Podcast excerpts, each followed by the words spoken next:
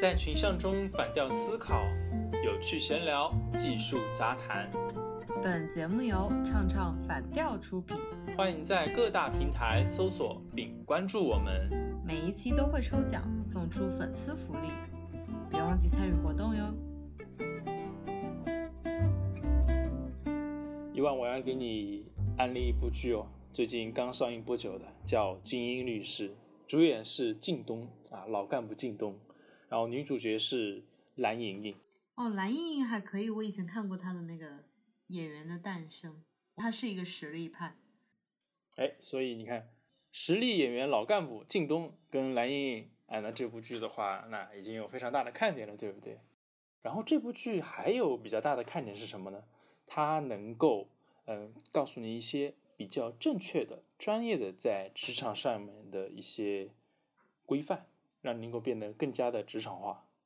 然后这部剧的话，现在在爱奇艺的话，热度榜单排名第三了。那我觉得这个因素的话，也是能够让它快速上榜的原因之一。我已经不相信这些什么排行榜了。你知道之前有人给我推荐那什么《庆余年》，说它得分很高。我看了一下，在豆瓣，对呀，第一呀。对，我在豆瓣看到得分确实很高。然后我前两天就怒刷了前面十集吧，哇！我真的不会看了。看来《庆余年》不是你的菜，但是我敢保证，《精英律师》绝对是你的菜，因为老干部靳东在剧里面塑造的这个形象真的非常的非常的专业。精英律师嘛，然后他就是里面的那个精英，就是那个律师。他比《立沟还好看吗？这是两种不同的风格嘛。我不敢说他比《离沟还要好看，因为《离沟害》里面的话，主演健雅人，他的演技非常的浮夸。嗯，然后这部剧里面的话，靳东塑造的精英形象就特别的一板一眼，特别的专业，不同的风格，但都是专业的。哎，你居然刚刚绝口不提国民媳妇？哎呀，这干嘛呢？老婆要放在我心里啊，我干嘛要给别人讲？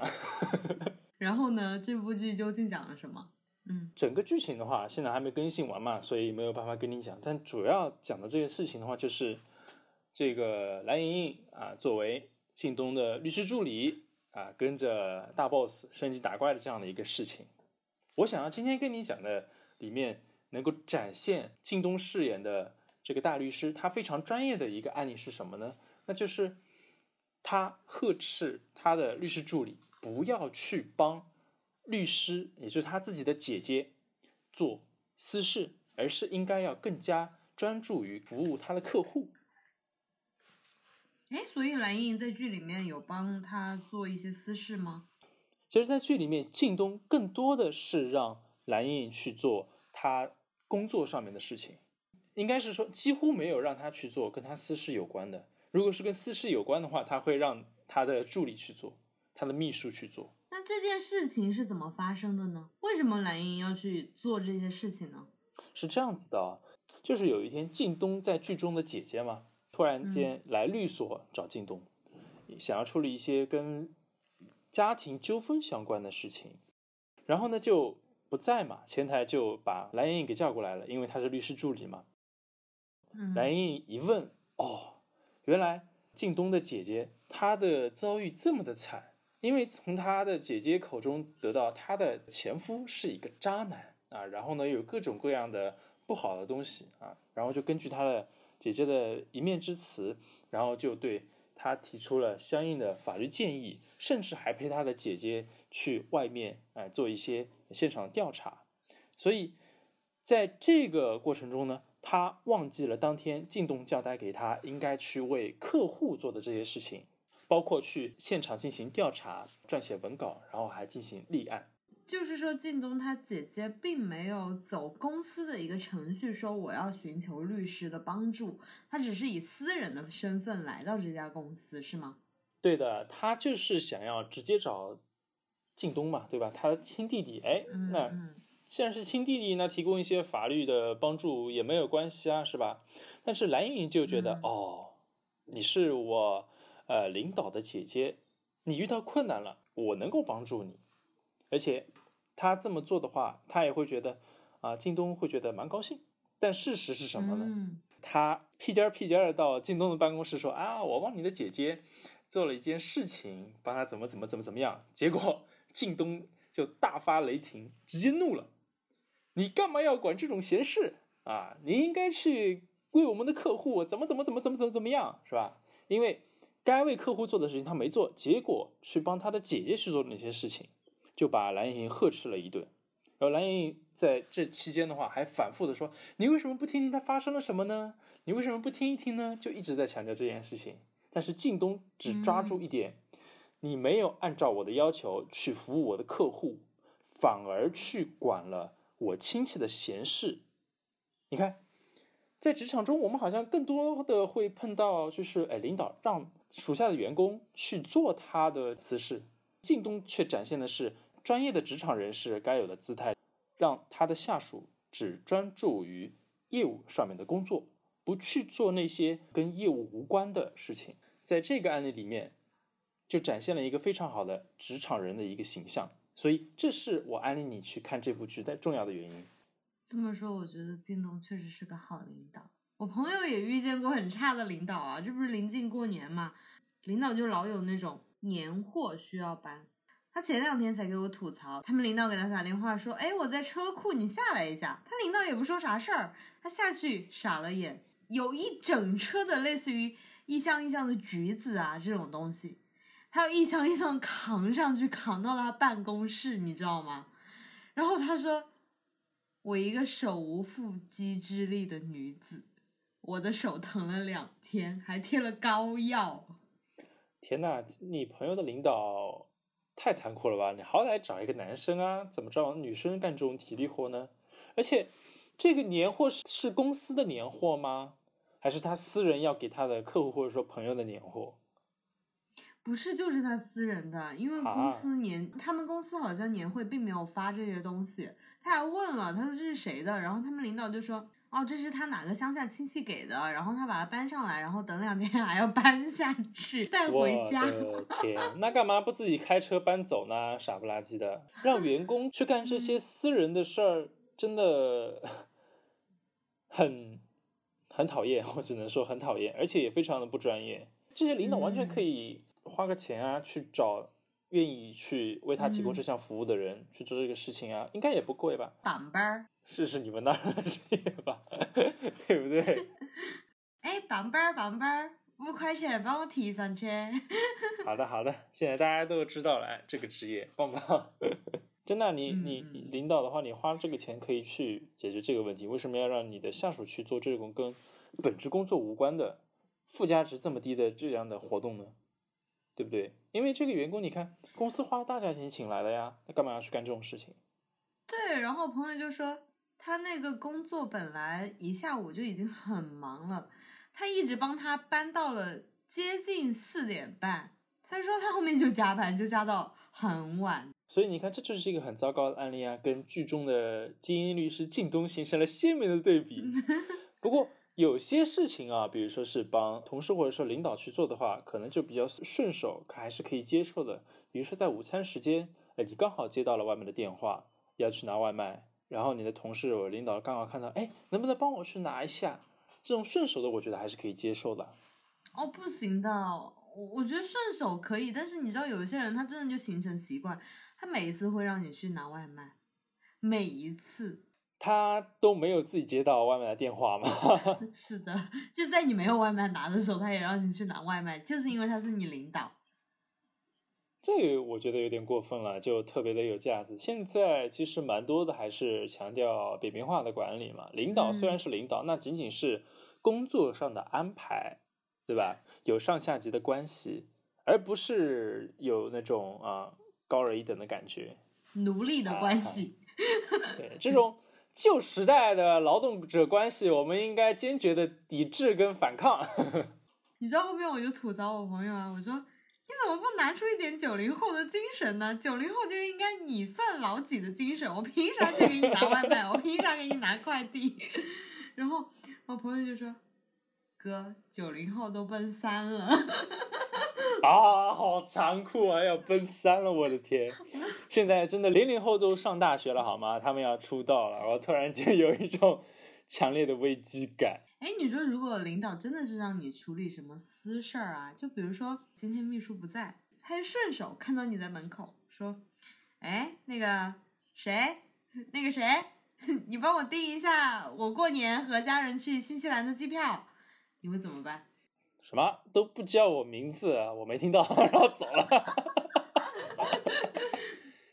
哎，走什么走？你好，你好，那怎么办？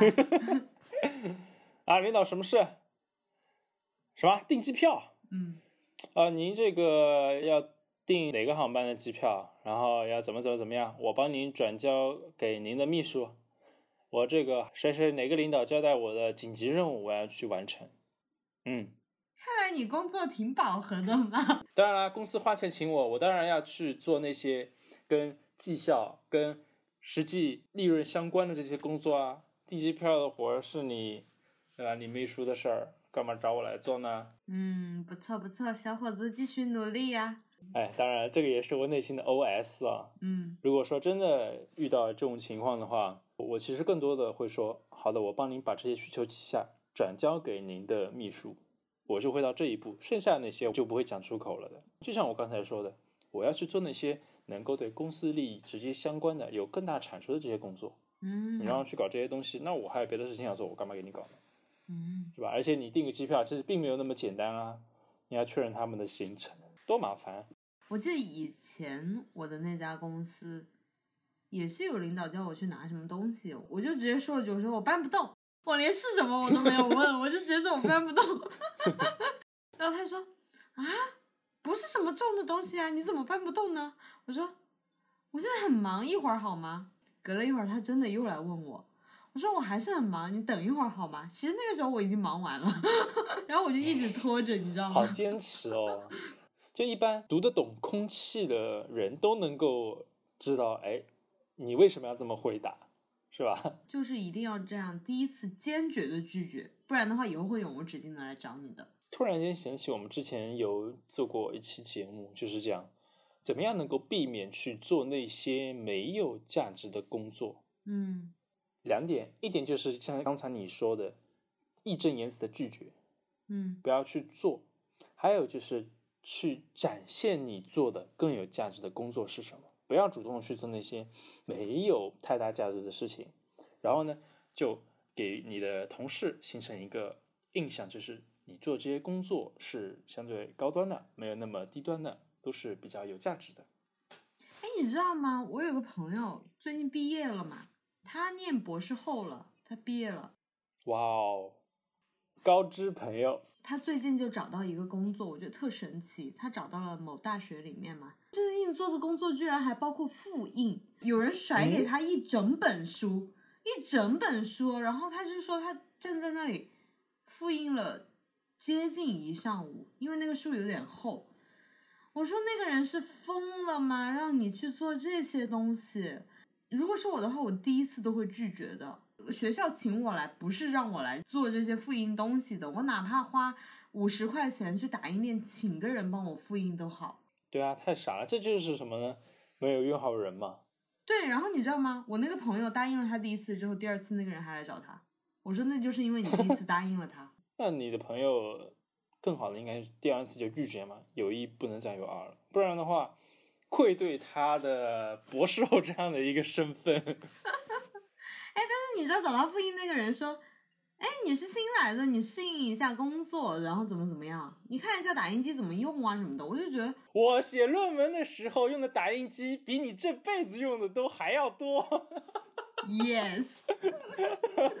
对你都到博士后了是吧？这打的论文一沓又一沓的，文献综述看的不要太多，好不好？发论文也要反复修改的，我的天，笑死我了。其实到博士后这个层次的话，用的 Office 软件的话，都比让他去做复印的这个工作人用的还要溜了。我说这种真的是很无语，我没有见过的职场，因为像在我们公司，你知道有一次我就说。我给另外一个同事说：“我说你出去吃饭嘛，麻烦你顺手把那个灯关一下。”同事就义正言辞的给我说：“有阿姨会关，下次就不要叫任何同事关，就一定要叫阿姨关。阿姨有她自己的工作，阿姨做阿姨的工作。”嗯，这个同事很不错。对，后来我就养成习惯了，因为有时候我也会顺手去关啊或者开，因为我去公司比较早，我就会去开那个灯。我后来就知道哦，我要去叫阿姨开灯，然后厕所有个啥，我也是首先叫阿姨，就不会先去自己解决了，可能就养成了比较懒的习惯了。所以，我们这期节目的总结下来就是：是自己的活儿就要干，不是自己的活儿看情况办。但是千万不要有第二次，也不要有第三次，并且呢，一定要先把自己的本职工作做好。要做一个专业的职场人，一定要将自己的本职工作放到第一的优先级，少去管那些别人的事情。因为公司付你钱是为了让你去做创收的这些工作的，而不是去管别人的闲事。嗯，好的，get 到了，我去录剧了。要是不好看，我就打你。你你打我可以，你要相信这个热播榜单好吗？好，那我们今天的节目就到这里了。啊，如果听众朋友你也喜欢我们的节目呢，欢迎在微博转发并评论我们的节目。我们呢每一期都会进行抽奖，抽出幸运粉丝，送出我们的精美礼品。期待那个幸运的粉丝就是你哦。嗯。欢迎大家赶紧去看个剧来抨击这个人，真的是推荐烂片给我们。你看了再说，看了再说。好，OK，我是 Nico，我是一万，我们下次见，拜拜，拜拜。